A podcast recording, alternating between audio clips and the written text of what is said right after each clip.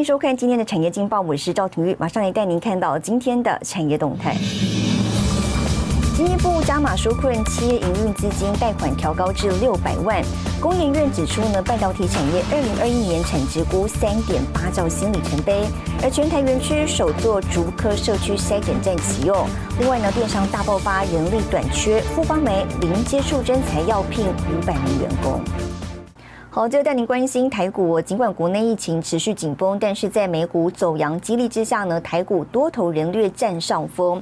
全职王台积电领军，电子股点火，运输、造纸跟玻璃船产呢同步拉抬，指数呢一度上涨一百三十点，那么高点呢一度触及一万七千三百一十一点，成交量渴望上看五千亿元。盘中呢是维持在一万七千两百点之上。那么整体而言呢，台股虽然有电子股点火拉抬。但是在国内疫情尚未平息之下，当中交易热络，影响筹码面，再加上部分船产涨多拉回，盘势短线呢难逃震荡整理，短线呢勿贸然追高，提供给您参考。好，接下来请看今天的财经一百秒。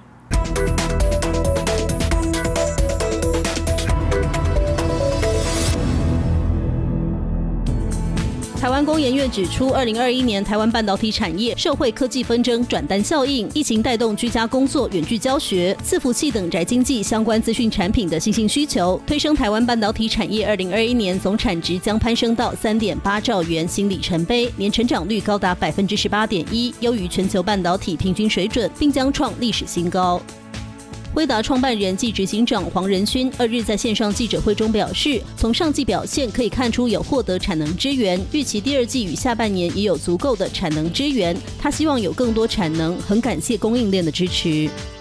美国记忆体晶片大厂美光看好 DRAM 将一路供不应求至二零二二年。总裁暨执行长梅洛特拉二日表示，五 G、AI、云端、车用电子、物联网等五大应用大开，对储存与运算需求大增，成为推动记忆体市场成长趋势的动能。根据 The Verge 报道，美国苹果执行长库克要求苹果员工九月开始回到实体办公室上班，多数员工一个星期至少要进办公室三天，而部分业务需要面对面的团队，一周则需要进公司四到五天。新唐人亚太电视整理报道。台积电举行线上技术论坛，未来三年要投入多达千亿美元，那么也着手开发一纳米关键材料。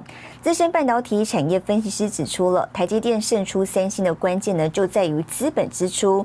他乐观看待台积电未来三纳米制程将抢下九成市占。工作目标。视讯开会、混合办公，不管是网络通讯还是远距应用，高效运算成了趋势。台积电年度技术论坛就预估，资料中心占全球用量百分之一，到二零三零年还要提高好几倍，也让台积电地位更加屹立不摇。台积电在三 D 封装呢，从 Co CoWoS 呢，嗯，这部分很明显的是加大力度，然后这两年很明显的有获得进展。那这让他跟三星的竞争呢有很大的注意。那从技术论坛投从投资人也可以看得出来，台积电在嗯 execution 这部分还是非常的 on track。台积电去年推出 3D IC 技术平台 3D Fabric，一展封装实力。十纳米以下的先进制程，包括七纳米、五纳米，九成订单都掌握在护国神瞻手中。数据来看，今年第一季台积电晶圆代工市占率百分之五十五，远高于三星的百分之十七，联电的百分之七，格罗方格的百分之五，稳坐第一大。台积电很明显的在五纳米呢，嗯，在七纳米呢，相对于三星做的好很多。再走下去的话，台积电资本支出的优势只会更大。说实在，真的不太需要去，嗯，担心台积电三纳米。但呐，他第一年只要能做出来的话。我我相信那个市占率，我们现在提的都是九成以上的概念。IBM has produced the world's first two nanometer chip。继 IBM 今年五月发表两纳米晶片之后，台积电与台湾大学、美国麻省理工学院发表利用半金属壁作为二维材料，有机会突破一纳米的技术缺口。不过专家也点名，台积电过去主要营运主体就在台湾，主科、中科、南科协同作战。未来台积电在全球可能采取分散厂房架构，也是后续观察。查重点，包括日本晶圆厂的经验，包括另外一个最有名的 Global Foundry 的经验，地点拉得太远，通常效率会稍微打个折。这是一个管理团队一个很大的挑战。台积电敲定美国设立半导体晶圆厂，近期日本政府也确定出资一点六八亿美元，协助台积电在日本设立研发据点。官方预估，二零二一年台积电营收成长百分之二十，维持未来五年年复合成长率双位数的目标。下就是高就能沈伟彤，台湾台北报道。好的，您看到今天的国际重要财经报纸讯息，彭博社微软六月二十四号呢将发布下一代 Windows。金融时报：美国宣布对六国二十亿美元货物加征百分之二十五的关税。华尔街日报：全球最大肉品商 JBS 公司伺服器遭骇客攻击。日本产经新闻：疫情影响，全日本航空跟联航、乐桃八月下旬开始呢共同航行。台湾生技业研发实力世界有目共睹，更成立了国家生技研究园区，网络具有研发新药潜力的公司。七十二岁的陈水田博士呢，就是其中一员。五年前，陈水田从中研院退休之后，把退休金呢作为创业基金，投入新药开发，为产业孕育人才。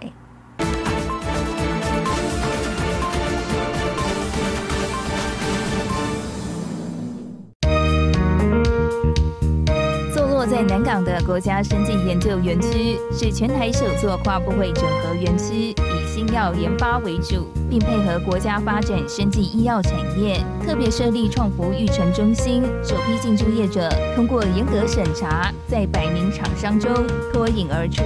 第一个题目是我在中医院申请专利的一个肺癌的早期的一个生物简体蛋白质小分子药，就是做牛樟芝。那审查委员觉得这两个符合这个园区进驻的应该有的条件。而且超过这个条件，所以他第一第一次就批准我们可以进驻。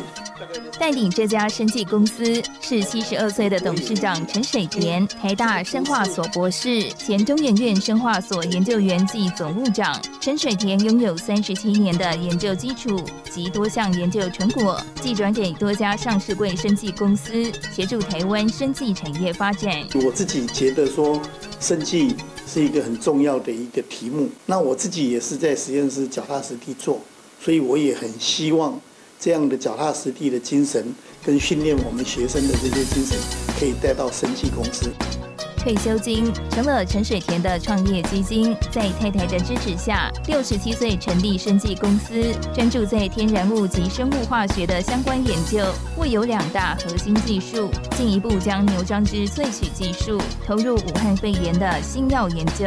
我们把这个肺的细胞或是免疫细胞处理这个牛樟的萃取物，它的 ACE2 是会降低的，降低到几乎差不多百分之。六十七十以下，五月底以前，我们的动物实验通通做完。脚踏实地是陈水田的人生态度，一步一步完成实验任务。虽然我们有这样好的计划，五年、十年，一定是还要有人来传承、愿意做。所以我要找到更好的人、愿意投入的人来做才有。这个是我讲是目前我这个年龄的人想到的问题，因为我不会想到说去游山玩水，就是去把生命放在那个地方。是还有一点点使命，会有这般感触，或许跟陈水田的成长经历有关。家中世代务农，陈水田高中和大学都读夜间部，总共读了十年。高中时，陈水田到台大化学系打工，没想到因此跟化学结下不解之缘。小学要读多读一年，初中没毕业，啊，现在可以当教授，又可以当研究员，我觉得是很满足的啦。就是我觉得自己这一辈子很有成就了。只是又弄了这个生计公司，觉得还有其他的任务要做，所以就继续努力下去。但是这个这个这条路，我相信呐，大概是没有后悔的，应该也是觉得说我这一辈子做走这样的路是正确的。孩童时代的成长，奠定陈水田勤恳务实的本性，延续到创新研发。陈水田的这份精神，壮大团队，迈向国际。好的，您看到明天六月四号星期五有哪些重要的财经活动？美国公布五月非农就业人口变动跟失业率，Fed 主席鲍尔出席 BIS 气候研讨会，G7 财长会议，央行公布五月外汇存底。谢谢您收看今天的产业劲报，我是赵廷玉，我们明天再见。